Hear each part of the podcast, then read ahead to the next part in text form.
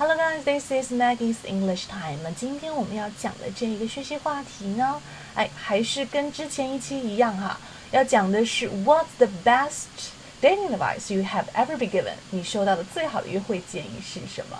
那么说到这个 celebrity couples 啊，一些欧美的呃明星夫妻，我第一个想到的就是 Brad Pitt and Angelina Jolie 啊，他们这一对。那么我看过他们的一部电影，叫做《史密斯夫妇》，啊，非常推荐大家去看，非常有味道的哈，很值得一看再看的经典的电影，就他们夫妻两个特别有趣，冷酷中动作中又带一点浪漫的哈。好，那么接下来时间我们来看一下外国人他们觉得他收到的一生中最好的一个约会建议是什么？The key point is. Only pursue romantic endeavors in which everything seems to flow naturally. Only pursue romantic endeavors in which everything seems to flow naturally.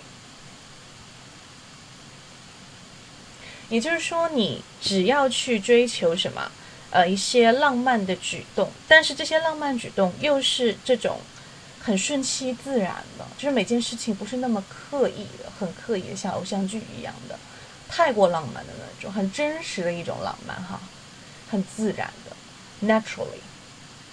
好的，那如果解释呢？这边来看一下听它的这个呃 explanation，它是怎么说的？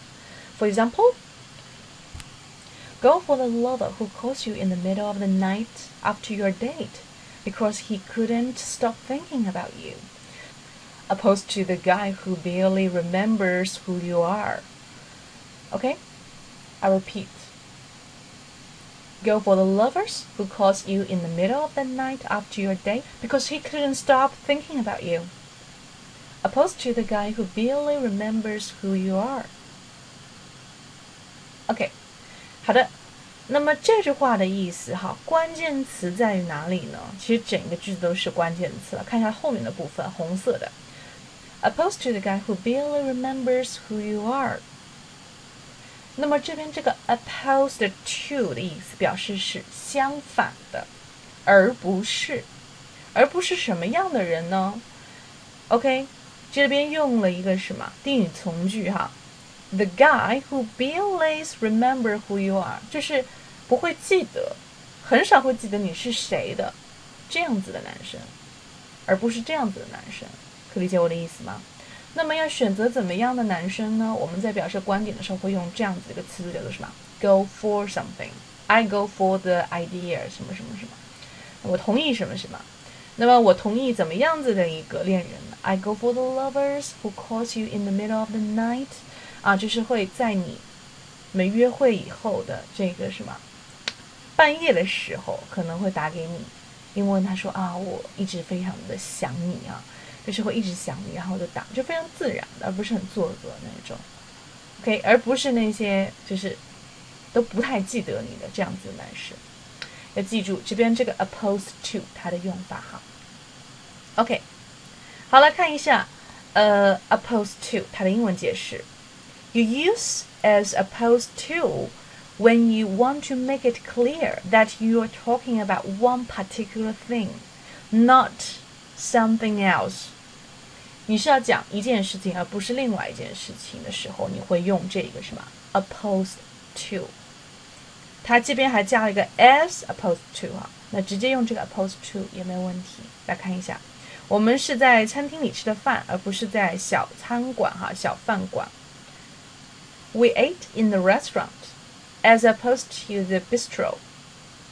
那这边它用了个过去式 we ate，对不对？Okay, ate in the restaurant as opposed to the bistro.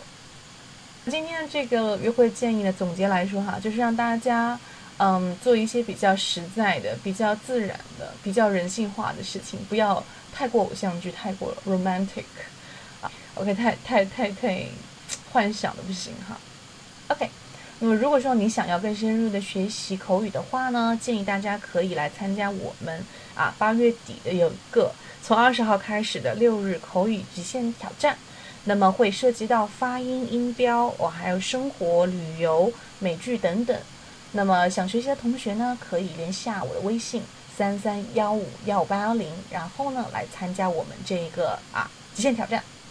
那么另外你喜欢今天节目，也可以转发这一篇文章到你的朋友圈，来跟我索取一些 BBC 的呃音频还有视频的资料哈，为大家精选的，有文本有视频。All right, so that's pretty much about today, and see you next time.